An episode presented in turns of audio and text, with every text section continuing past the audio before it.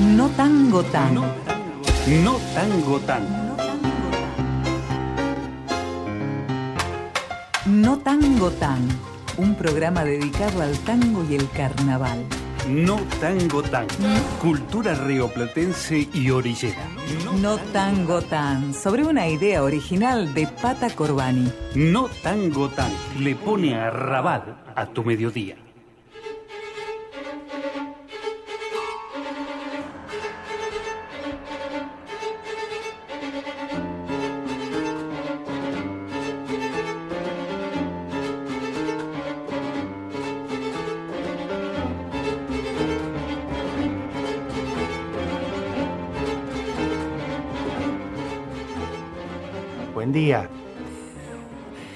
Parece que hoy estamos todos muy madrugando. No, me levanté a las 6 de la mañana, lo que nunca. Bueno, para organizar ciertas cuestiones de aquí del programa que nos estaban comentando Sí. eh, los operadores que se podría incorporar una cantidad de cuestiones, lo mismo, seis y media de la mañana estaba respondiéndole a unas músicas de Chile para ver si las podemos tener próximamente en el programa. ¿Cómo le va? Bien, bien, acá, medio dormido, pero bien. Este, bueno, contento. Otro miércoles más, ¿no? Hmm. La verdad que me daba mucho placer. Además, eh, recién me encontré con la compañera Noelia, así que después de tanto tiempo, bueno, los, los compañeros ya los vimos la semana pasada. Este, bien, contento de estar, estar acá en este espacio tan, de, tan eh, cómodo, pero la palabra cómodo es media rara, ¿no? No, Eh, familiar, si se quiere, compañero. Bueno, sí. eso. Mm. este, eh, es un placer siempre. Y bueno, lo que sí que, que estamos en, en- en radio de Universidad Nacional de Avellaneda, Radio UNDAP 90.3. Son, es los, eh, estamos en miércoles de 13 a 14 horas. Esto va por internet, espero que nos escuchen y que me escriban, por lo menos los amigos y familiares, ¿no? que siempre están a pleno. Así que bueno, eh, hoy si, si la tecnología nos ayuda, vamos a tener de entrevistado a- a- al gran Gerardo Di Justo, que es el que estamos, este, pe- pe- le pedimos prestado o le choreamos académicamente la cortina nueva, ¿no? que es una, Ujú. una milonga recontra contemporánea de un tipo que admiro hace muchos años y bueno, me animé a escribirle y bueno, me dio, me dijo, sí, él se puso más contento que yo con eso. Así que bueno, y además este Gerardo eh, ha tocado y sigue tocando con, con- con gente que yo pude compartir también escenario, ¿no? A, a partir de, de- de- del gran Juan Carlos Cáceres, que él nucleó a todos los muchachos de París, decía, para todos, todos están refugiados ahí, así que bueno. Eh, ¿Y cómo va usted, señora? Bien, estaba ahí, bueno, sí, recorriendo eh, un poco la, la trayectoria de Gerardo, que la verdad que súper vasta. Además, Ajá. este, mm, bueno, ha venido recientemente, creo que a la Universidad de Córdoba, eh, Claro. una de las carreras de arte. Sí, sí, sí, sí. Y toca con la Sinfónica de Córdoba, que hay algunas cosas en internet que son impresionantes. Exactamente, que por lo menos están nutriendo ahí ese, ese gran archivo de, de Mm. YouTube, etcétera. Sí, Pero bueno, un poco también como decías, este, mm, más allá, digo, de, de la audiencia que hay eh, sincrónica, ahora que nos quedó esta palabra Ajá. de lo sincrónico sí, sí, sí. sí. y lo asincrónico que nos trajo la pandemia, este, mm, más allá, digo, de la gente que puede escuchar eh, en sí, en este momento el programa, la construcción de este archivo, ¿no? De músicos eh, y músicas rioplatenses nos, nos parece muy, muy importante y muy importante también de hacerse desde la radio de la Es- universidad Pero pública. eh, eh, eso, eso me parece un logro impresionante y agradecemos siempre este espacio, porque en realidad este, tengo a- alguna serie de, de, más que de conversaciones, de debate fuerte con respecto a que los, los compañeros este, que están en radios, digamos, progresistas, ¿no? Para decir A algo, ver, sí. eh, y, y que son tipos, bueno, que tienen un buen pensar, ¿no? Eh, ideológicamente, pero no condice con lo que dicen, ¿no? Desde el punto de vista sociopolítico económico, con la música que pasan. Es muy interesante esta observación. Eh, habría como, hay que pensarlo así, habría como una música de derecha o más, o una que tiene que ver con la forma de producción, tiene que ver con el contenido. Yo, yo creo que, que, sí, bueno, que este que siempre hay alguna música o músicos de derecha o, que están en todos lados, siempre aferrándose al, puestito, ¿no? Eh, pero más que nada es que acá hay, este, desde el punto de vista musical, desde los 80 y la industria cultural, entró muy fuertemente el rock and roll y todo lo que venía de afuera, todo, malo, bueno, regular, lo que sea. Pero bueno, el tema es que no se pasa nada y menos lo que nosotros queremos hacer, que es la cultura de la cuenca del Plata. Y hay cosas tan bellas, tan bellas, y que son de pertenencia. Eso es. Este, y bueno, a, mí me, no puede ser que esté escuchando una radio que escucho todos los días a la mañana y, y, pasen y siguen con el rock and roll, me digo, viste, eh, bueno. Claro, como única opción. Como única opción, eso es. Porque, pero además, eh, o, tuve la posibilidad de que me, que, me llamaran, este, más que nada siempre para como nota de color eh, con el carnaval, ¿no? Entonces, para hablar un poco del carnaval. Y yo en un momento la vez pasada dije en radio cooperativa con un tipo que yo conozco. Este, acá el compañero, compañero Hugo Romero. Eh, compañero Hugo Romero, estoy en el medio del programa. Está saliendo al aire. bueno, después, después este, lo llamo, compañero. bueno, es, esto es lo que tiene la, radio, ¿no? Eh, Estamos además, digamos, por un lado, estos esta extensión tan amplia de redes y demás ah, nos ha realmente salvado, digamos, durante la pandemia, pero por otro lado, ahora incrementando casi al 100% la presencialidad y seguimos quizás este, activando... Otra vez, eh, Hugo, estoy en el programa.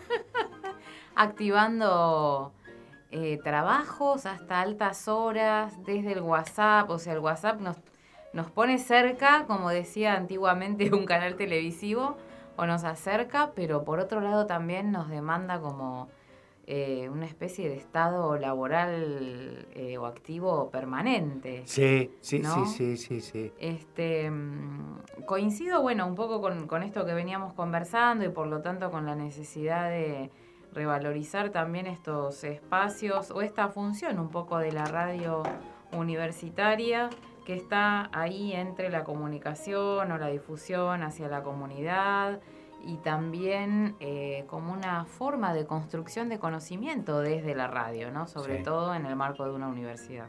Ah. Bueno, ya que seguimos este, resistiendo, para sintetizar, eh, vamos a, escuchar el primer tema, que es un tema, a mí me encantó porque además tiene un fondo fuerte, aunque el, el tango es una milonga... Este, humorística, ¿no? Que se llama Para, para Negros solamente. Pero tiene, tiene su porqué. Escuchamos y después hablamos. Escuchamos y después hablamos de ello, sí.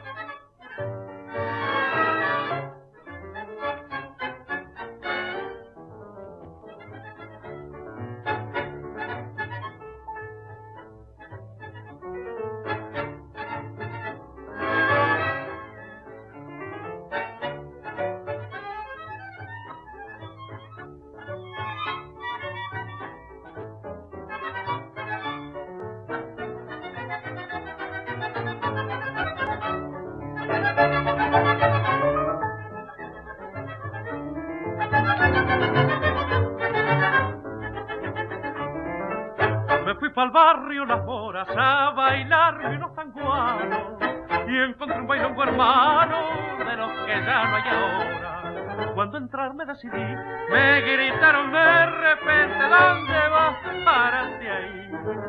Para negro solamente, de lejos pude bichar ese bailongo de ley.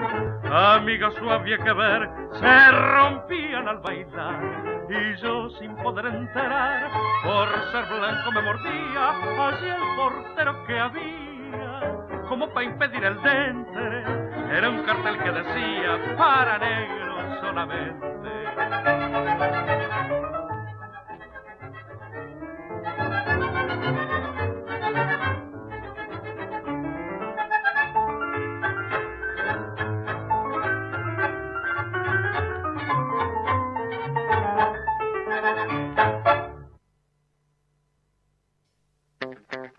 Radio UNDAB. Docentes, no docentes, estudiantes. Radio UNDAB. Voces universitarias. Escuchalas. Escuchalas. Voces universitarias. Radio UNDAB. Radio UNDAB. Radio UNDAB. Emisora universitaria multiplicando voces. Escuchalas.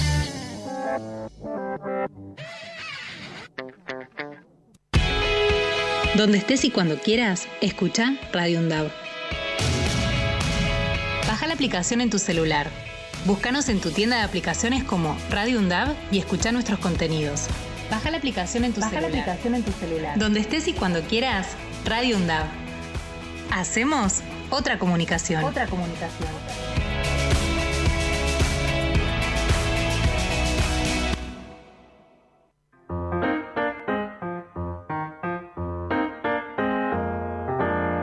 Este viernes 6 de mayo a las 10 de la mañana, Radio UNDAB vuelve al territorio. Radio UNDAB vuelve al territorio. Te esperamos en la Plaza Alcina de Avellaneda desde las 10 de la mañana. La década de Radio UNDAB en el territorio. Radio UNDAB, la radio pública de la UNDAB. Hola Zoe, vos que tenés Spotify, ¿qué me recomendás escuchar? Hola Alfredo, algo que no te puedes perder es Radio UNDAB.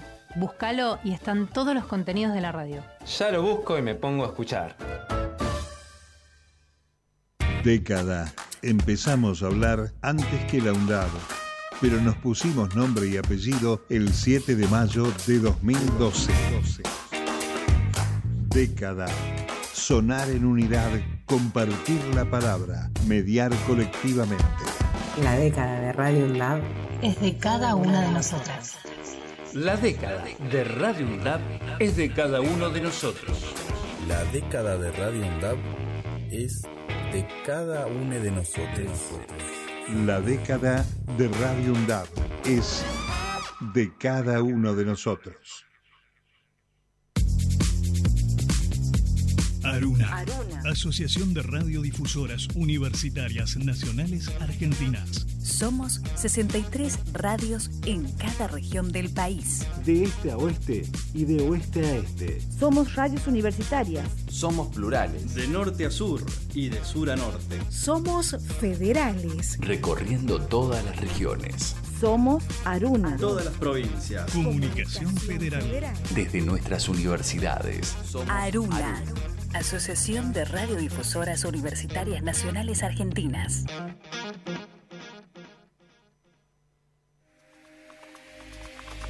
Radio UNDAB.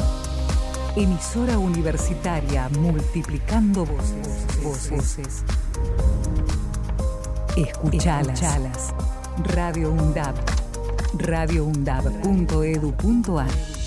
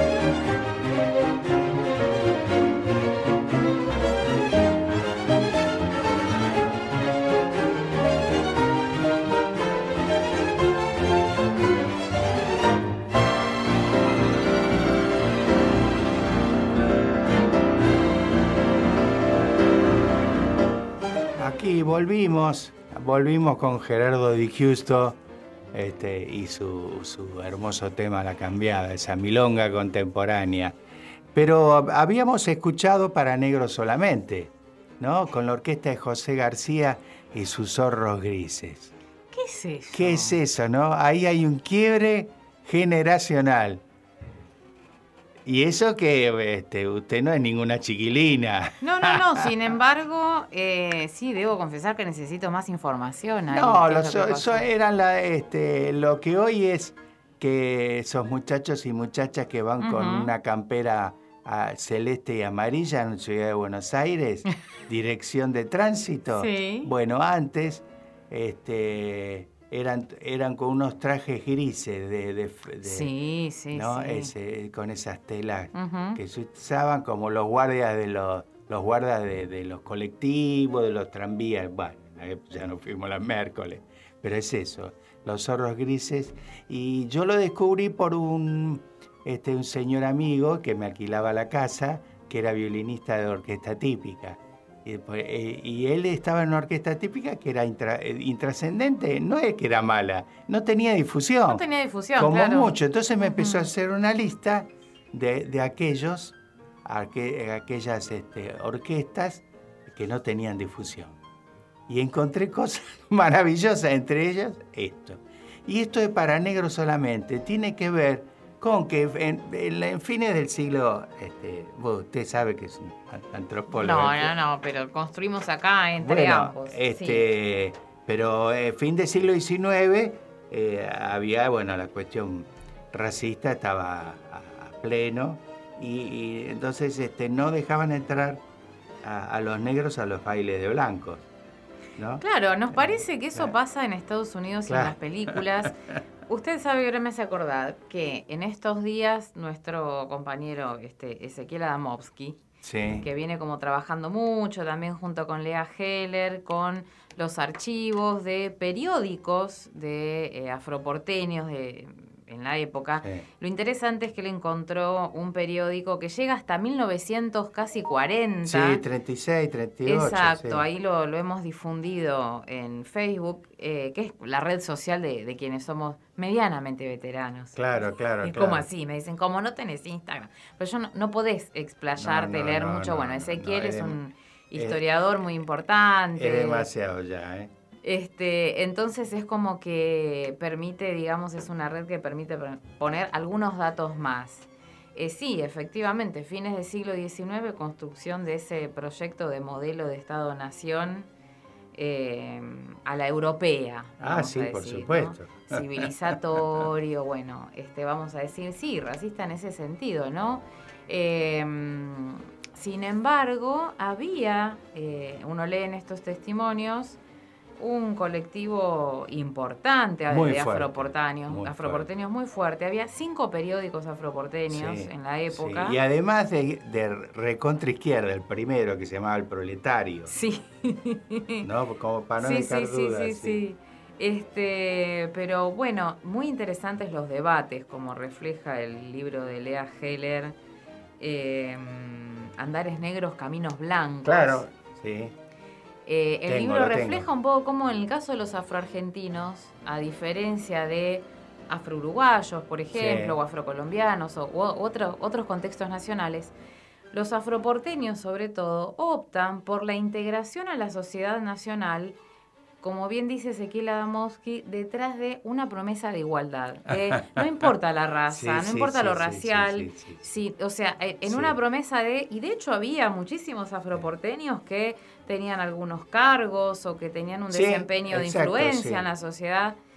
Y, y en ese debate estaban en ese momento. Pe- si, pero- si pero- una orquesta de color, si una escuela para niños de color. Claro. No, el- el- la, la apuesta era por la La integración, pero Había mucha habían ten- estas cosas. muchas tensiones en ese sentido, ¿no?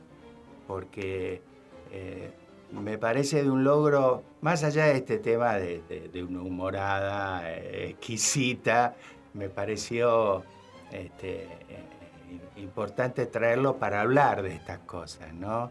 Eh, Yo a veces lo hablo con ciertos alumnos y no lo pueden creer esas cosas, ¿viste? Y entonces dije, bueno, yo le mando material, más que de música le mando esto, así. Y hay muchos, por suerte, muchos escritos sobre los afroporteños, ¿no? Mucho trabajo. Sí, sobre todo en las Ah. últimas décadas, ¿no? Este, que hay eh, como más, más estudios históricos, digamos, dedicados, recordemos, a los afroporteños, que no es sinónimo de los afroargentinos, porque la afrodescendencia en la Argentina, y ahora que estamos arriba del censo, con esta mm, cuestión, digamos que además de reconocerse con múltiples identidades de género, también puede la gente reconocerse con múltiples orígenes étnicos. Ah, no sí, recuerdo exactamente la pregunta sí. del formulario. Pero es bien diferente la configuración de quien se identifica como afrodescendiente en Santiago del Estero que quien se identifica aquí en los márgenes del riachuelo, que quien se autopercibe como Mm. afrodescendiente en Córdoba, ¿no? Mm. Con esto que también eh, tensiona en el lenguaje contemporáneo y en las identidades, ¿no? El negro cordobés, el negro santiagueño. El tucumano, el tucumano. una- Exactamente, ¿no? Y, y en cuántas marcaciones provinciales está implícita también la marcación racial. No es una cuestión solamente Mm. cultural, este, sino que, bueno, y a- muchas veces esto se ajusta a regímenes también de acceso o no acceso, menor acceso, bueno, sin eh, hacerlo demasiado más largo, el- la famosa eh, portación de rostro. Ah, por supuesto. que con la que todavía este, hay que trabajar mucho en la escuela de policía, que hay algunas compañeras y antropólogas trabajando esta cuestión para deconstruir que acaso aquello que decía el, el positivismo, el racismo científico eh, de aquella época, que acaso ciertos rasgos físicos y tamaños de cráneo o razas se correspondían con ciertas conductas morales, como si eso tuviera alguna relación. Bueno, eh, ya que hablamos de, de- de afro y, y sus músicas, vamos a irnos en- a cruzar el charco, ¿no? Y escuchar un milongón, ¿no? Sí, ¿puedo decir algo Sí. agraviante? Sí, ag- agrave, agrave. No me gusta nada, ese, filón, ese milongón. Eh, ese, ese Jorge Schellenberg, que después lo vamos a hablar. Sí. Eh, ese Jorge Schellenberg, que es un divino musicazo también, eh, está muy joven en, esta milong, en este milongón. bueno, de hace 25 años. Pero también es interesante porque uno pierde la noción de la trayectoria de los músicos rioplatenses y uno piensa que como tocan hoy, tocaban siempre. Claro, o sí, olvidamos sí, cómo sí. se fueron dando esas construcciones, ¿no? Jorge Schellenberg ha tenido una trayectoria de, por ejemplo, participar del carnaval, ser el compositor de alguna comparsa de carnaval, Ah, como si acá lo Mi fuera Morena. eh, mi morena, como si acá fuera, este, bueno, el letrista de una murga, Claro, etcétera, sí, sí, que sí. es algo que está eh, poco destacado en las trayectorias de los músicos y que requiere de una serie de saberes y que al músico lo ponen en un lugar de estar interactuando ahí con la Ajá. murga o con la comparsa, ¿no? En los, nuestros diferentes carnavales. Eh, que es muy interesante y que a él le gustaba mucho y le gusta mucho, aunque no sea este, de esas figuras, digamos, de... No, no, por Es supuesto. un músico Pero uruguayo. ha hecho un trabajo pero- muy grande, inclusive con lo que eh, en, en la década en 90 y antes también se llamaba Candombe Beat. Sí. ¿Se acuerdan del candombe? Él fue el único que siguió con esa. Ahí hay que hacer también toda una historización, digamos, Sí, desde... Anterior a Rada, anterior a los no, Fatoruso, no, por supuesto, por esta supuesto. cuestión del ver, beat. Sí, todo Ahí eso. usted tiene el rock and roll, que no le gusta para nada, sin Pero ti- ellos embargo... tienen- ellos tienen otra cosa, parten de su pertenencia y agregan el- el- la cuestión rocker, como decía Jaime, ¿no? Este, acá no, acá directamente, como ciudad cosmopolita. eh, muy- Yo le, le invito a que toquemos así, después pasamos a- al compañero Di Justo. Sí. Entonces este milongón que vendría a ser, para ser simple, un candombe lento, digamos, ¿no? Como me dijo el otro día, pata, una amiga, ¿qué es esto? ¿Qué es el, el milongón? Decímelo fácil. Digo, un candombe lento. Bueno, estaría como muy Está. mal dicho para el experto, pero vamos, vamos con sí, eso. sí, no, el tambor piano, le dije. Tiene bueno, otro tipo de toque, pero sí, eh, es pero bueno. percibido como un candombe Es, lento. Exactamente. Bueno, vamos.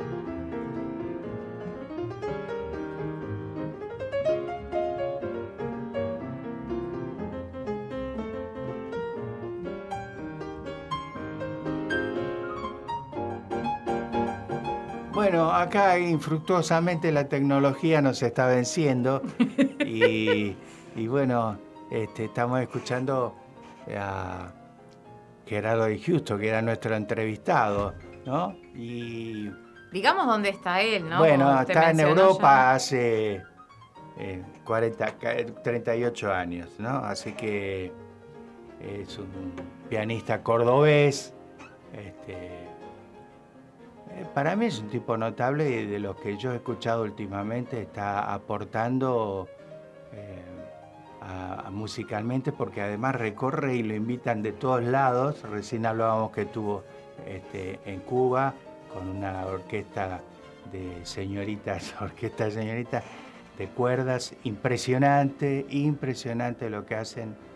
Eh, búsquenlo, ¿eh? la Camerata Romeu se llama. Así que, bueno, ha hecho una trayectoria que si lo quieren buscar y, nos ahorramos mucho eh, eh, la parla también. Él, este, en el año 85 se fue a París, ¿no? Es decir, era joven y tuvo la suerte de poder estudiar allá. Y como decía Juan Carlos Cáceres, lo- en París se radicaron muchos cordobeses, inclusive hay un grupo que se llama Córdoba Reunión, ¿no? Donde está mi Nino Garay, que era de nuestra cortina durante tantos años, ¿no? Bueno, toda, toda esa gente, bueno, ahí me parece que, que nos está...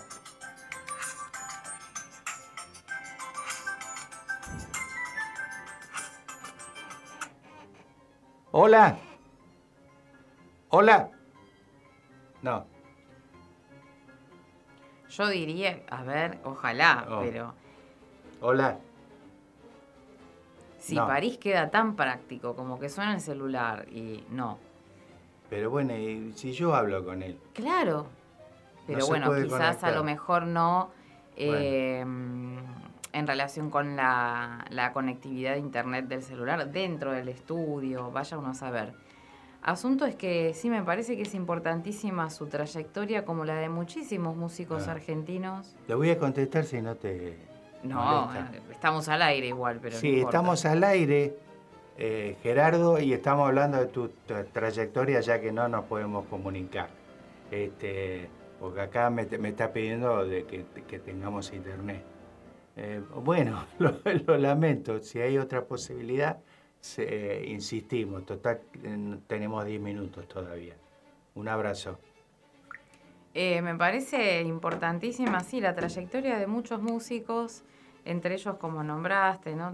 Eh, Cáceres, que ya lo hemos, hemos dedicado algún programa a él, por ahí Sí, por habría que volver a, tra- a traer como a, a memoria. Eh, porque lógicamente, sí, en el, ahí en el contexto un poquito previo, un poquito posterior a- al 83, digamos, eh, ha habido unos éxodos importantes en todas las Sí. áreas, ¿no? Eh, ni que hablar también este, en la dictadura. Por lo tanto, hay una cantidad de músicos argentinos a veces residiendo hace décadas en Europa o en Estados Sí. Unidos o, o en otros países, digamos. Hay, hay, una, que, hay una mujer que toca acá en, en La Cambiada con- y toca con Di Giusto, que se llama Sedef Erceten, que es una, tur- una turca que vive en París hace muchos años y yo la conocí y toqué con ella en la trastinta cuando, eh, cuando vino Juan Carlos Cáceres. Eh, ella, digamos, es especialista en Bach, ¿no? Este, y bueno, es este, em, sesionista de, la música de, de- ¿te acordás? El Titanic, la música de la película del Titanic, la chica que cantaba esa, bueno, ella eh, es eso. Pero además, hace 15, 20 días, yo la sigo y no- nos escribimos habitualmente. Hace 15, 20 días salió en una revista muy importante en Europa, Jazz Internacional se llama, entre las 10 mejores músicas mujeres. Así que estoy con una alegría por ella y por mí también que pude, que, que- pude hacer una, eh, bueno, fue una aventura. Eh, yo la hice tocar Bach a tierra siempre y nosotros atrás con los bombos con platillo, los tambores. Impresionante. No, no, no. La murga y barroca. bailando, bailando un amigo mío, Emilio Laurito, con una máscara, toda una cosa de carnaval, la gente estaba que no entendía nada, pero fue muy emotivo. Tengo, tengo eso, ese recuerdo precioso. Y bueno, eh, algún momento vamos a hablar con ella, con Sedef. Sedef, que es una capa, ha tocado con, con todo el mundo y, y todo lo hace bien. Claro, en una época estoy pensando en la que uno podía como artista tomarse esos permisos en la trastienda. Ah, sí, sí, sí, sí. Eh, digamos, había como un entretelón de mucha creación. Yo recuerdo haber estado eh, con Horacio López y muchísimos alumnos suyos de Claro, percusión cuando y él de hacía las muestras ahí. sí. Exactamente, él Ah. hacía las muestras y había una gran ductilidad también por, eh, digamos, como acomodar o, o, o sea, no improvisar, sino tomar algunas decisiones también en función de eh, la pertinencia en relación al público, etcétera. Estimo que con el tiempo, digamos, o al salir de los 90, ya e- esa, esa manera de hacer eh, como más flexible la cuestión artística, No, no, no, se puso, lo atravesó el mercado. Eh, de alguna cam- Y manera. además cambiaron, compraron la trastienda y todo ese tipo de cosas. Y una cuestión un poco más for export, Claro, ciertamente también. Claro, claro, claro, por eso. Así que bueno, este, vamos a seguir eh, escuchando algunas cositas. El, el próximo tema, ¿no? Tenemos un salto ahí Sí, también en ese tema. sí, vamos a hablar. Bueno.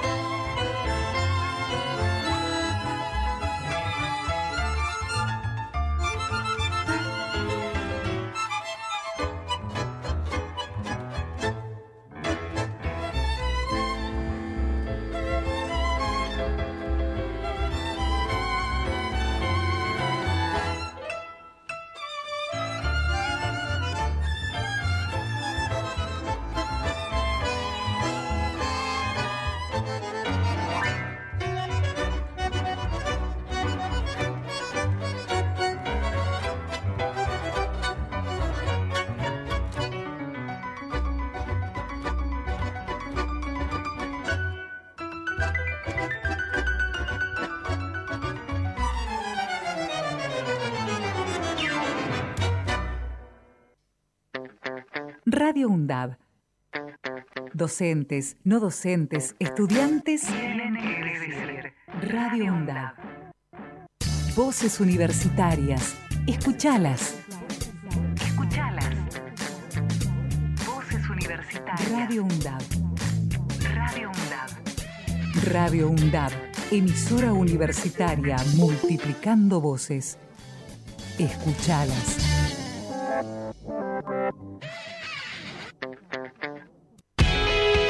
Donde estés y cuando quieras, escucha Radio UNDAB. Baja la aplicación en tu celular. Búscanos en tu tienda de aplicaciones como Radio UNDAB y escucha nuestros contenidos. Baja la aplicación en tu Baja la celular. aplicación en tu celular. Donde estés y cuando quieras, Radio UNDAB. Hacemos otra comunicación. Otra comunicación.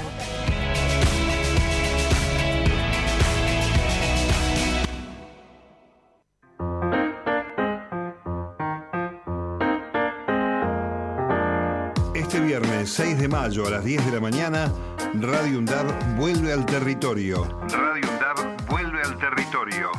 Te esperamos en la Plaza Alcina de Avellaneda desde las 10 de la mañana. La década de Radio UNDAB en el territorio. Radio UNDAB, la radio pública de la UNDAB.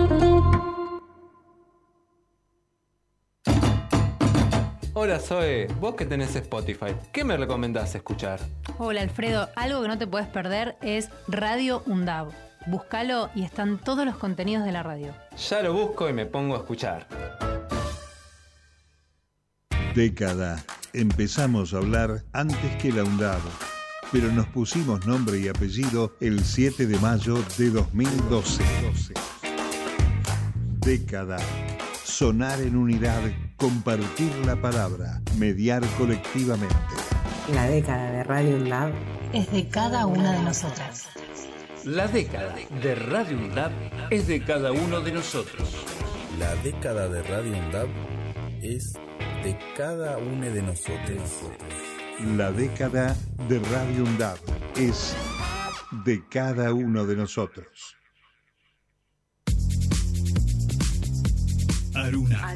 Asociación de Radiodifusoras Universitarias Nacionales Argentinas. Somos 63 radios en cada región del país. De este a oeste y de oeste a este. Somos radios universitarias. Somos plurales. De norte a sur y de sur a norte. Somos federales. Recorriendo todas las regiones. Somos Aruna. Todas las provincias. Comunicación Federal.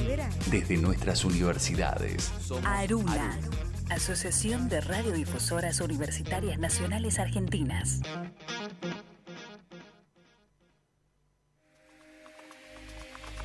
Radio UNDAB. Emisora universitaria multiplicando voces. Voces.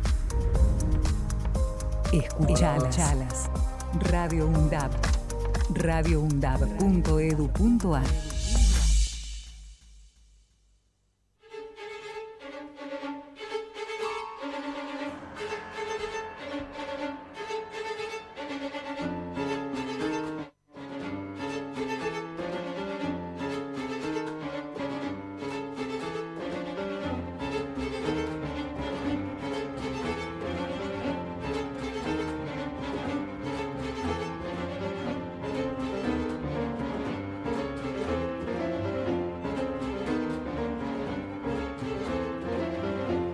Bueno, acá nos estamos moviendo, corrimos la mesa y estamos a todo, todo vapor con esta milonga que yo le digo recontra contemporánea este, de este gran, de gran y notable músico Gerardo Di Giusto. Hola Gerardo.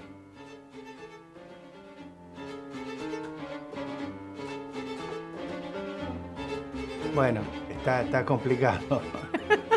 Su espíritu está con nosotros Sí, ya. sí, sí, sí. Pero no del todo su voz. Hola. Ahí está. Hola. Ajá, llegué. Sí, bien. Hola Gerardo, ¿cómo estás? Acá manejando este aparato. Ah, viste, nos ha vencido. La tecnología nos venció ya. No, encima estoy en medio del campo ahora viviendo, así que no sabes. Ah, mirá qué, qué bueno, qué bueno. Yo estoy acá con mi, co- mi compañera de este programa de hace años, que que es Vivi Parodi, que ella es antropóloga y toca tambores y toca bombos y toca de todo. Así que bueno, este, te, te agradecemos eh, la espera porque bueno, todo esto parece ser fácil, pero no lo es tanto. ¿Vos cómo estás? Todo bien, este, mm, disfrutando de un día soleado acá, Ajá. eh, porque ya estamos en primavera Sí, en sí, sí. Europa, así que, como te dije, me estoy viviendo en el campo hace poco tiempo y bueno. ¿En dónde eh, estás? En un pueblito muy chiquito que, que está en el sur de Francia, unos 600 kilómetros de París más o menos. Ajá. ¿Y cómo Se llama? se llama Les Vans, Ajá. con B corta. Ajá. Vos sabés que a- a- ayer, me, este, seguramente que sí, como decía Juan Carlos Cáceres, este, los muchachos de París, este, me encontré con que vos sos muy amigo de Norberto Pedreira. Sí, por supuesto. Bueno, nos bueno. conocemos hace años. Norberto también eh, nos conocemos y este hace mucho tiempo y este antes de la pandemia, justo unos poco tiempo antes tocamos, estaba lo tuvimos invitado, vino a ver a, a su familia y así que bueno, este con un grupo que yo tengo que se llama La Santa Milonga y este un músico se llama Hugo Romero, no sé si lo llegás a conocer. Este, que era, Sí. era profesor de Norberto Pedreira, con poca diferencia de edad, pero era profesor. Así que bueno, con Norberto también este, nos, nos, este, nos hizo un tema eh, dedicándonos a la Santa Milonga. Así que bueno, estamos, estamos todos conocidos, ¿no? CEDEF. eh, ah, bueno, el mundo es chiquito, ¿viste? Claro, yo, bueno, con, con CEDEP estaba comentando acá con, con mi compañera que toqué cuando vino con Cáceres, así que la, la hice tocar eh, a Bach con, con tambores, tambores, bombos con platillos, es una cosa de loco que hicimos con, con, con el viejo Cáceres. Así que bueno, es esto, es esta música y estos resultados de tanta pertenencia como, como lo que haces vos, esta cosa por un lado folclórica, por otro lado estos temas tan milongueros, ¿no? Así que, bueno, eh, eh, tu trayectoria es recontra importante. Yo directamente los, los- les digo, vayan a escuchar primero y después vayan a Wikipedia, Wikipedia a ver si se... Pero bueno, es muy interesante esto. No sé, lo único que te pido cuando, ahora que estamos conectados, si venís para Córdoba o venís para Buenos Aires para tocar en, el Centro Cultural Kirchner, que, que, que me avises y, bueno, vamos a verte. Mira, este, estuve hace poquito en Argentina eh, porque eh, hace, en el 2019 empecé a escribir una obra eh, con formato grande, con sinfónica, con coro, con dos solistas, con- que habla del, de- del tema de la, del medio ambiente, ¿no es cierto? Ajá. Y me habían propuesto hacer un, un concierto en un. Va, de, de- que escriba la música de, de un espectáculo que se hace una vez al año. Y como participa un coro muy grande, hay un coro profesional y después hay más o menos mil coristas amateur. Opa. Entonces me dije que era el, el, eh, el cuadro ideal para, para escribir algo así, eh, como para mm, sensibilizar a través de la, gen- de, de la música a la gente, ¿no? Eh, con este tema que es cada vez más candente, ¿no? Mm. Eh, y resulta que eh, ya habíamos hecho un trabajo, eh, digamos, yo trabajé varias veces con la Banda Nacional de Ciegos, de ahí de Buenos Aires. Vos sabés que Ah. Argentina tiene la única banda de banda sinfónica nacional, pero de, de no videntes, Sí, eh, sí. que es extraordinario. Sí. Bueno, yo, yo ya he trabajado varias veces con ellos y ellos el año pasado en, en confinamiento se prendieron con el, con el proyecto eh, que estaba trabado, por supuesto, no lo podemos hacer, ni siquiera lo podemos estrenar en, en Francia. Pero ellos se prendieron para hacer este video, eh, para grabar en confinamiento, y así se empezó a armar una bola con eh, el coro de acá, después invitamos a un coro eh, español, después como eh, invitamos a un coro de Singapur, después un coro ruso, y así se fue armando una cosa grande, ¿viste? Que Sí, terminó en te- un video. sí, muy grande. Sí, que terminó en un video con eh, más o menos 100, 150 participantes, eh, con el último movimiento de esta obra que se llama El Colibrí. Sí, Eh, eh, vi algo, qué hermoso, ¿eh? Qué hermoso. Bueno, este, el asunto es que eh, logramos hacerla ahora, en mi vida en Argentina, logramos hacer la mitad de, de esta obra con la banda de ciegos, porque vos sabés que ellos necesitan tiempo Claro, para traducir todas su- las partituras en braille y aprender todo de memoria. Sí, sí, sí. Así en una obra de 40 minutos hicimos 20 nomás. Y Sí. ahora estamos apuntando a hacer la integral compuesta en escena y todo en el CCK, si todo va bien, este, para noviembre más o menos. Así Mm. que vamos a ver. Bueno, bueno, bueno, bueno, ya vamos a estar en contacto para, para ir a verte, ¿no? Y este y, y alguna comidita, por supuesto, que vamos a hacer. Claro, Sí, sí, sí. Este, vos sabés que, que, que, a- hablando de, de, de esto con los, este, la Orquesta Nacional de Ciegos, acá por la zona sur, nosotros estamos en Avellaneda, pero en unas estaciones más que es Loma de Zamora, hay una orquesta de ciegos que dirige eh, Hugo Romero y su compañera Nora Siderakis hace años. Y grabaron un disco eh, que todavía no, se, no salió. Y, y este, ahí me invitaron a tocar el percusión en, un tango y en una milonga. Y también estaba, que fue una sorpresa para mí, que grabó Miguel, Ángel Estrella. Así que este, tenemos eso que lo vamos, en, en- el momento que esté, lo vamos a, mandar a- al aire, ¿no? A internet. Pero porque también hay un, un empuje muy grande eh, para esa orquesta, porque son todos entre adolescentes y jóvenes, ¿no? Así que bueno, este, bienvenido sea tu trabajo, que me parece increíble, y, bueno, con, bueno, eso me da más ganas de, ver. Claro, sí, mirá que, qué, linda eh, cómo la música sirve de, de vector de integración, ¿no? A gente que, eh, que tiene el, el hándicap de no poder ver, ¿no? Claro, claro, que, que se puede integrar eh, completamente y sin ningún problema y capaz que con más ventaja eh, que un vidente eh, en, un- en una tarea como es la de la música. Sí, sí, sí, sí, sí, sí. Mi compañera quiere decirte unas palabritas. No, quería quizás eh, consultarte por la experiencia también que hace unos minutitos en el programa mencionaba Pata, eh, la experiencia que tuviste en Cuba también con una orquesta, creo que de mujeres, eh, cuándo fue, cómo había resultado, cómo fue que vino esa invitación, cómo te resultó tocar allí, qué repertorio seleccionaste.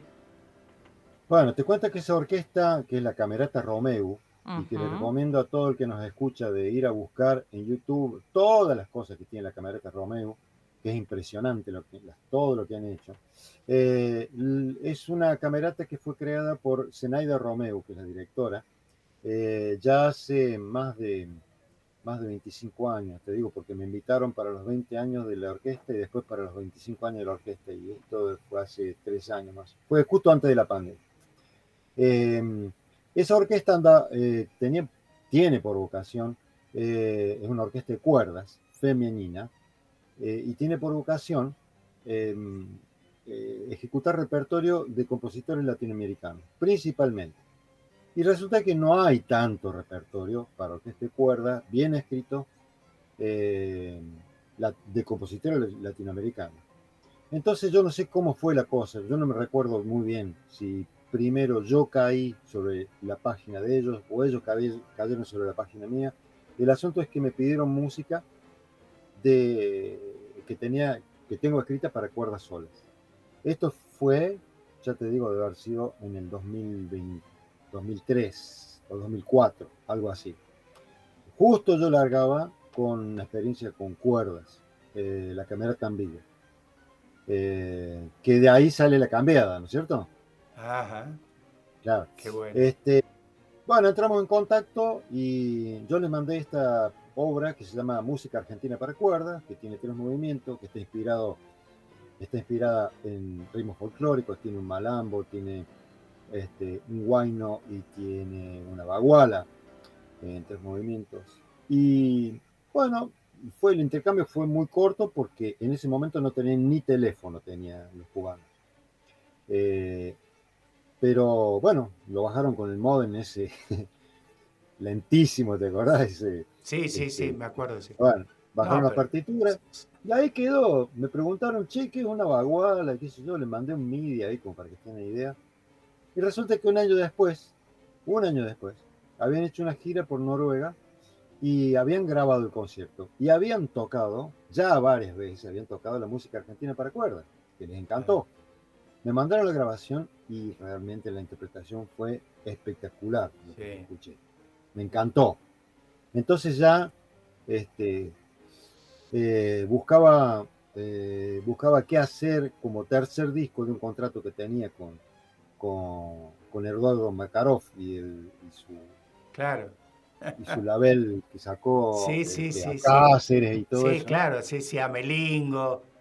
Sí. Exactamente. Sí, sí, yo, yo toqué con él, sí. Claro, buscábamos eh, un, terce- un, eh, un plan para el tercer disco, digamos, porque ya había hecho la cambiada, después había hecho un piano solo y faltaba el tercero. Y, y bueno, y, y me dice Eduardo, ¿y qué te gustaría hacer? Y mira, mi sueño sería grabar con estas cubanas que para mí es la única orquesta en el mundo que puede tocar esta música como yo la imagino. Entonces, bueno, entramos en contacto, fueron 10 años después, ¿ah? Apa. Eh, le mandamos la música, eh, respondieron bien, eh, todo se negoció ahí eh, por un precio por el estudio, etcétera, etcétera, y fui y grabé. Y fue espectacular. El disco, yo no sé si escuchaste algo vos. Sí, sí, sí. Pero Escuché, sí. No, Bueno. no, no, no, no.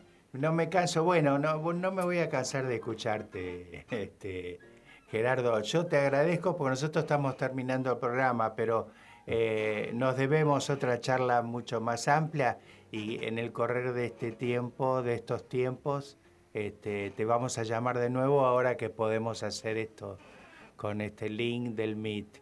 Eh, Mi compañera se quiere decirte algo. No, creo que sí, que sería interesante quizás dedicar o, otro, tener otro programa en el que seguramente quizás ya dejo ahí como anotado en, la lista de, de cuestiones.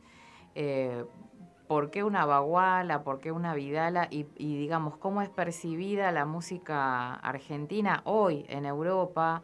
¿Cómo era percibida la música argentina, qué sé yo, hace 30 años atrás? Y cómo, cómo van discurriendo estas cuestiones.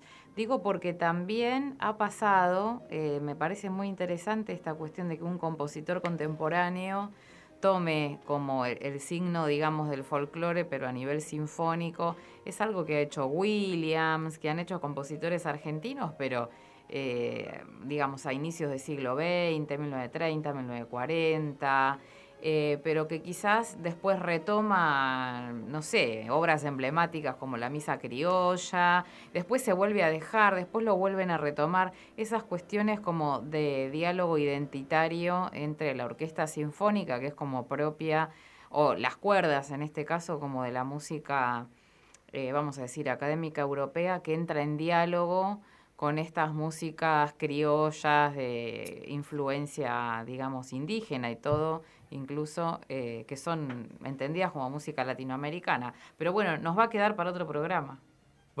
Sí, sí, porque el- el- el- la temática es interesante. Sí, es sí, sí. interesante y, y- y seguramente le va a interesar lo que le voy a decir. Eh, así que, bueno, lo dejemos. Hay, hay muchas razones, entre las cuales yo creo que la principal es una razón política. Claro. Claro, Eh, sí, sí, sí. Así que este, tenemos para, para charlar de eso, lo vivo en carne propia, eh, lo han vivido muchos compositores eh, y bueno, para a veces políticamente hay trabas y a veces políticamente hay ventajas. Ajá. Así que buenísimo. depende un poco de eso. Bueno. Gerardo, te mando un fuerte abrazo, fuerte y la verdad muy, muy, muy contento de poder eh, hablar contigo. Y bueno, eh, era esto que estábamos acá un poco a las puteadas que no podíamos este, enganchar. Pero bueno, ya está, se hizo. Lo poco que, que pudimos conversar este, fue hermosísimo y te agradecemos con, justamente con Vivi Parodi, mi compañera este, en la radio. Y bueno, lo mejor para vos, ¿eh? que lo mereces, por cierto. ¿Está? Bueno, mu- muchísimas gracias por el espacio. Vivi, Pata, muchísimas gracias. No, Y no, gracias acá está, ma- ma- ya me vas a mandar por Messenger todas tus, tus toques y, y- y como esto sale en internet, lo vamos a difundir. ¿Está? Bueno, buenísimo. Bueno, Hasta pronto, entonces. hasta fuerte próxima. abrazo, fuerte abrazo. Un gran saludo. Chao, igualmente.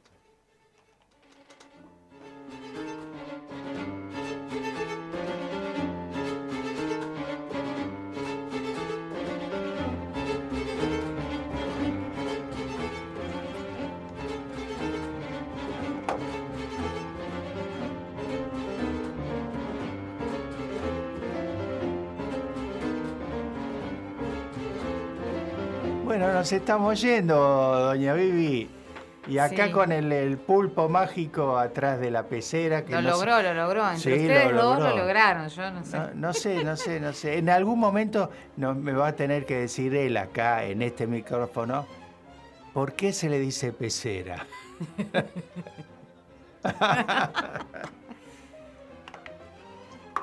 Este, no, alucinante que se logró esta comunicación. Vamos a pensar un programa seguramente para dedicarlo a Gerardo. Sí, no, no, y quizás sí. hacer un ensayito también con cada invitado para esto de poder ingresar o no ingresar al link, pero sale el teléfono, pero es por el micrófono, Sí, pero es por el Meet, pero etcétera. Pero formas de acercar a gente, este, como en este caso Gerardo, que está en Europa y que son músicos argentinos, ¿no? También. No, no, no, impresionante. Y, y a- y además, este, eh, eh, pensando, dije, bueno, este muchacho viene porque dice que en noviembre iba a estar en CCK, ¿no? Dijo, no, acá. Bueno, lo iremos a ver también. Pero sí, me voy a colar en, en los ensayos, por supuesto, ¿cómo no? Él tiene un disco que lo hizo con mi Nino Garay, nada más que este, cajón y piano. Impresionante. Así que, la semana que viene traiga ese material. así sí, lo dale, dale, dale. Seguro que sí. Bueno, nos saludamos entonces. Gracias, hasta la eh. gracias, amigo.